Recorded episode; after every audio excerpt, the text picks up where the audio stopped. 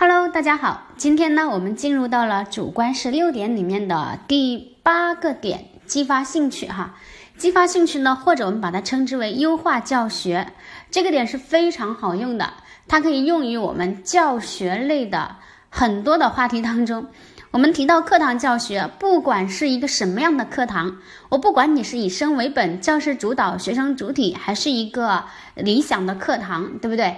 那或者是高校的课堂等等，他都需要做的就是去激发学生的兴趣，这是首要前提，这是一个重要的步骤，因为你所有的教学目标的达成。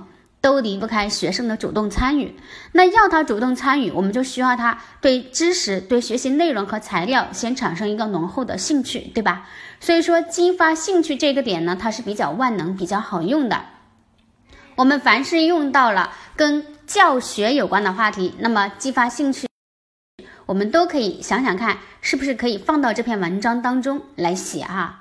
那么我们看看激发兴趣的话呢，我们先看一看这个导图。导图当中呢，我们给出了做法有很多，对不对？这里我们给出了五个：直观教学、联系生活或者是联系实际啊，语言幽默、巧设悬念以及设计活动。那么在这里呢，刘老师建议大家，我们把这五个方面都掌握好，因为这五个方面，我们不仅仅可以放到激发兴趣里边，当我们在后面遇到了一些其他的话题，那么这五个点。也许其中有一些你可以拿出来，单独拿出来放到别的文章或者放到别的主题当中去，都是可以的哈。比如说我们讲到的直观教学，那么是可以放到我们的教学手段的现代化这样的话题当中去，对不对？老师变换教学手段，对吧？将传统与现代相结合，那就是在采用直观教学，是不是就放到了老师改变教学手段和方式、教学的现代化的话题当中，对吧？那联系生活，联系生活其实就是我们要把生活资源把它挖掘出来，放到我们的教学当中。所以联系生活，我们又可以放到挖掘课程资源的生活资源这样相关的话题当中去，对不对？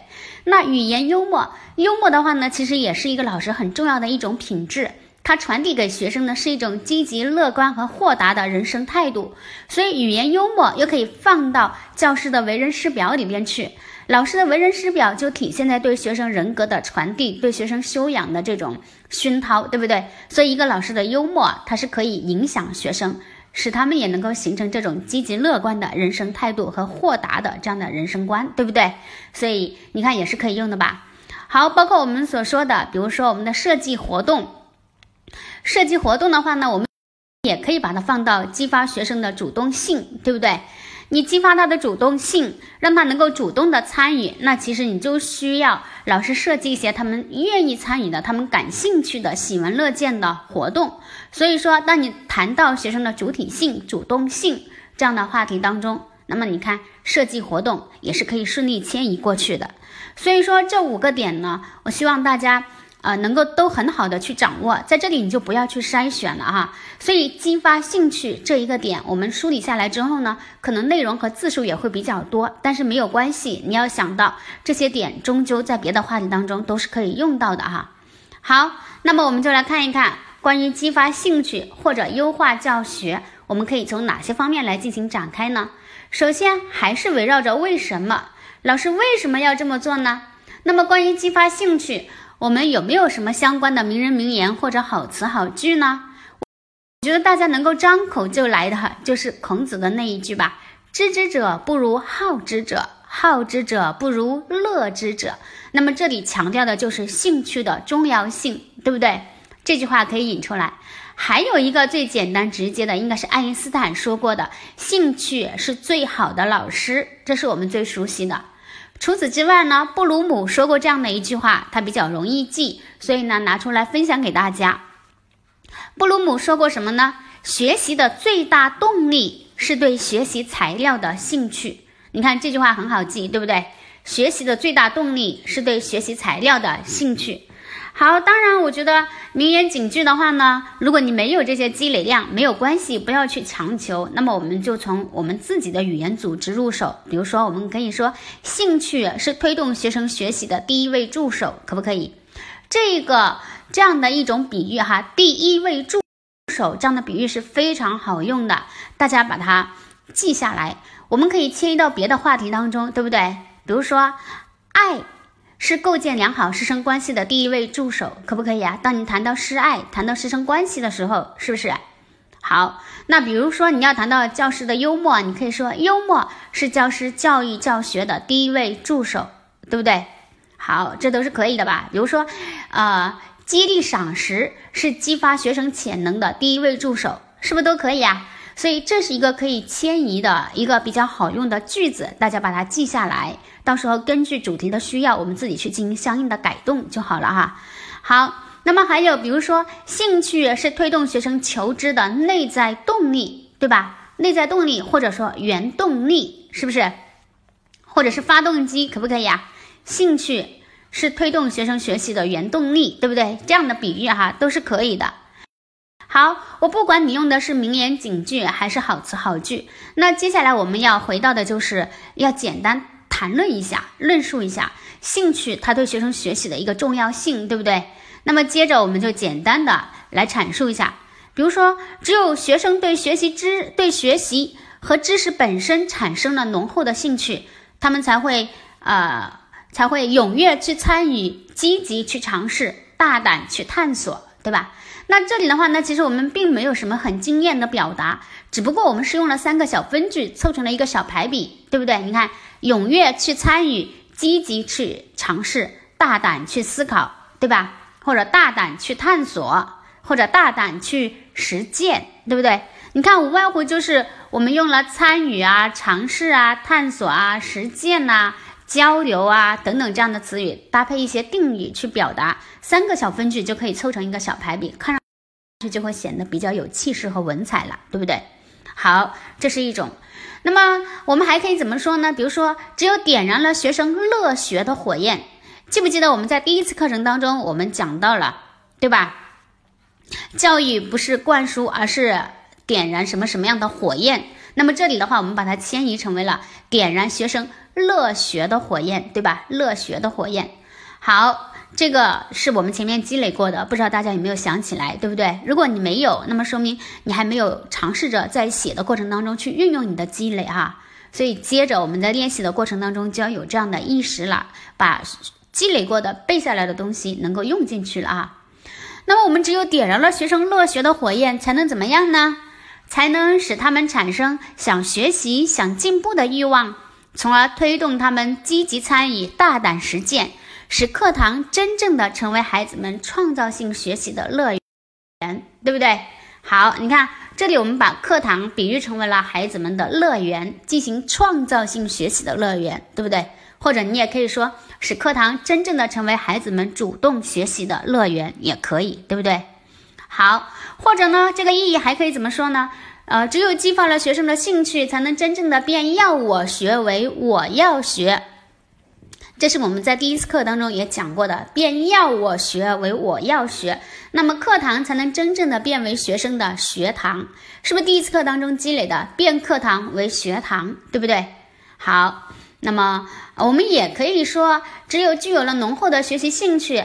学生在课堂上才会积极的去关注学习内容，主动思考，我们的教育教学也才能直抵他们的心灵深处，产生最大的效果，对吧？你看，所以这个意义是很好谈的，但是在这里呢，意义不要谈的太多，因为我们主要的就是要谈做法，对吧？当然有老师不喜欢谈意义，你从后果入手也是可以的，就是如果说他没有这样的兴趣。那么学习对他们来说就犹如是一场苦役，对不对？那么知识呃学习的内容对他们来说就如就就是那个味同嚼蜡，呃嚼蜡哈，就是咀嚼味同嚼蜡，对不对？那么呃课堂就会成为他们的一种桎梏，对不对？好，就是你没有兴趣的话，其实学习对他们来说就是很痛苦的一件事情了，对不对？好，你从后果去谈，我觉得也是可以的啊。好，那么接着我们就来看一看怎么做。怎么做的话呢？首先是直观教学。直观教学其实我们前面第一次课程课程当中已经积累过很多了，包括我们后面的课程当中，其实也跟大家有提到，对吧？直观教学，我们讲到教学创新那个里面的时候，我们也有复习到第一次课程当中的积累。那么我们看看。直观教学怎么个直观法呢？其实我们又是在复习前面的内容了，对不对？教学创新也提到过吧？我们再一起来啊！直观教学它其实就是老师利用多媒体等现代化的手段，将科技引入到课堂。把传统与现代进行一个巧妙的结合，对不对？那么利用呃幻灯片呐，或者是图片、视频等等方式，将抽象的文字又来了哈，我们又来了，将抽象的文字变成图文并茂的画面，使静态的事物变成动态的情景，对不对？好，使知识呢能够变得有血有肉、丰满起来，这是不是可以的？这是直观吧，对不对？当然，这里呢我们再积累一种跟直观有关的其他的表达。就如果有的老师觉得这种方式用腻了，那么我们想换一换，我觉得也是可以的。那么直观呢，还有一种表达就是我们其实也是在利用多媒体，对不对？那么通过幻灯片呐、图片呐、视频啊等等各种形式来干什么呢？创造一个丰富的环境和足够的刺激。那么这个刺激刺激的是什么呢？是学生的眼、耳。手脑等多种感官来共同发挥作用，对不对？充分的调动他们的一切智力因素和非智力因素，营造一个兴趣盎然的这样的学习环境，对不对？好，所以这里呢，我们的另外一种表达其实就是我们调动学生的眼耳手脑，对吧？因为多媒体它要看要听嘛，对不对？好，眼耳手脑等多种感官来共同发挥作用。这种表述也是可以的啊，作为一种我们可以去替换的表达。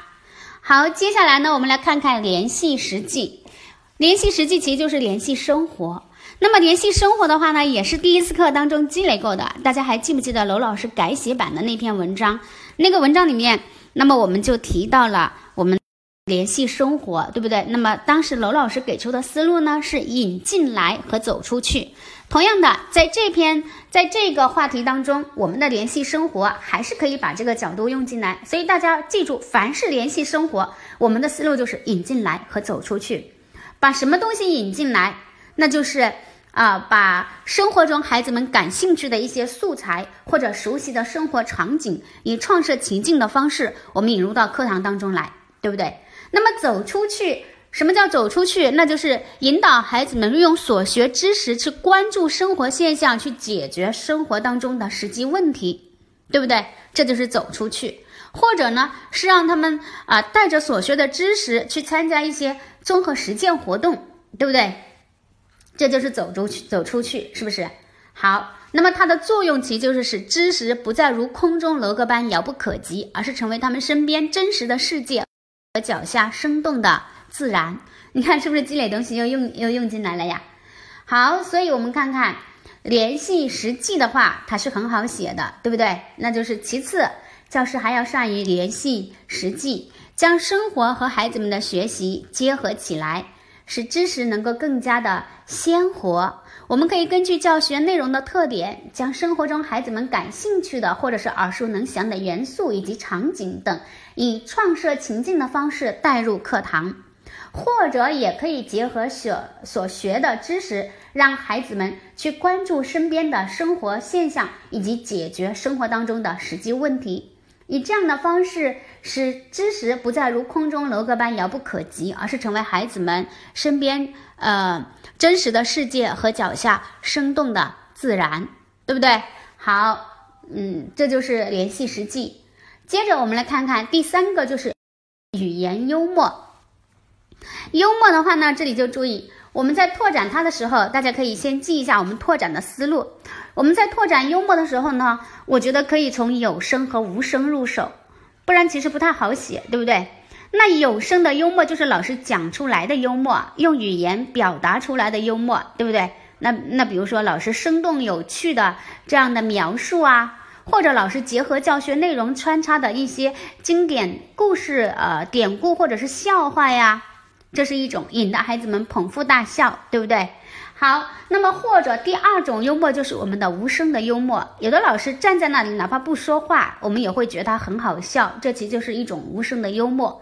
那么这种无声的幽默是通过什么传递出来的呢？很显然就是一些无声的语言，比如说我们的眼神、我们的表情、我们的手势，对不对？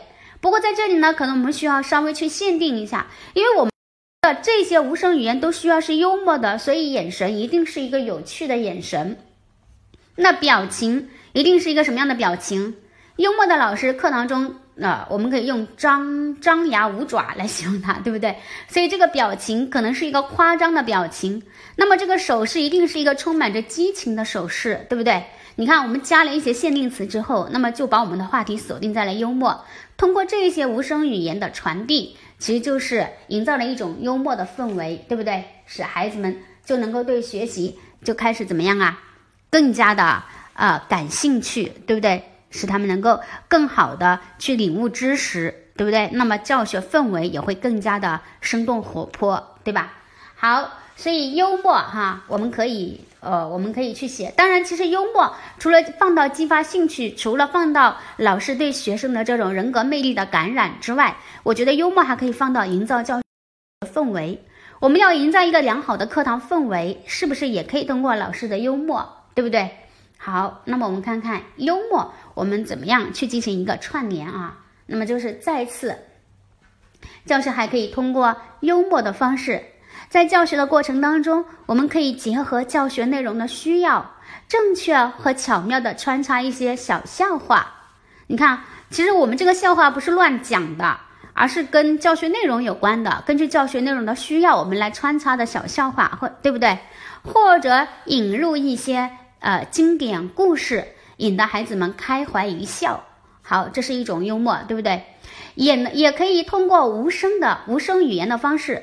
当然哈，有声语言的幽默，除了我们讲的小故事、小笑话、小典故啊，你也可以说还有这个呃，通过老师生动形象的描述，对不对？也是可以的吧？通过老师生动形象的描述，或者结合教学内容的特点，正确而又巧妙的穿插一些小笑话以及经典故事等等，引得孩子们开怀一笑。也可以以无声的方式来传递我们的幽默，例如一个有趣的眼神，一个夸张的表情，或者是充满着激情的动作等等，使课堂充满着欢声笑语。好，使知识的学习不再是那么的僵化而古板，而是呃在课堂当中能够充满着欢声笑语，对不对？好，那么这是幽默。好，接着我们看看第四个，巧设悬念。巧设悬念，悬念的话，大家都知道，其实就是老师给学生一些啊悬而未决的一些有趣的，需要他去探究的这样的问题，对不对？那么在这里，我们的拓展思路就是我们怎么设这个悬念，在什么时候去设这个悬念，也就是设置悬念，我们怎么设，什么时候设，把这个问题把它解决好，以及设置了悬念有什么用？那这个其实拓展就差不多了。那么什么时候去呢？去设这个悬念呢？在这里给大家两个这样的时机，我们可以去写的。第一个时机呢，就是我们在教学开始之初，这是很多老师习惯用的。比如说在导入环节，那么我们可能就会结合教学的内容，或者结合我们知识的特点，对不对？设置一个有待他们去揭秘的这样的悬疑问题，对吧？那么，或者第二个时机就是我们在重难点展开处，在教学进行到高潮的时候，或者在扣人心弦处，我们戛然而止。这个时候，老师停下来了，然后告诉学生：“欲知后事如何，且听下回分解。”对不对？那其实也是在引发他们继续探究的这种强烈的欲望，对不对？好，那你看，我们把这个悬念稍微的串联一下啊。应该是第几了呀？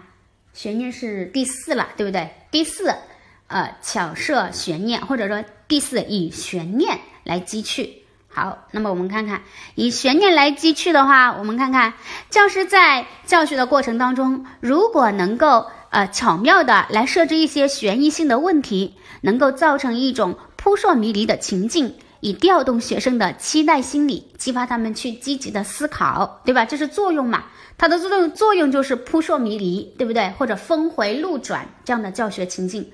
好，这样的词语大家可以积累一下哈。峰回路转呢，扑朔迷离呀。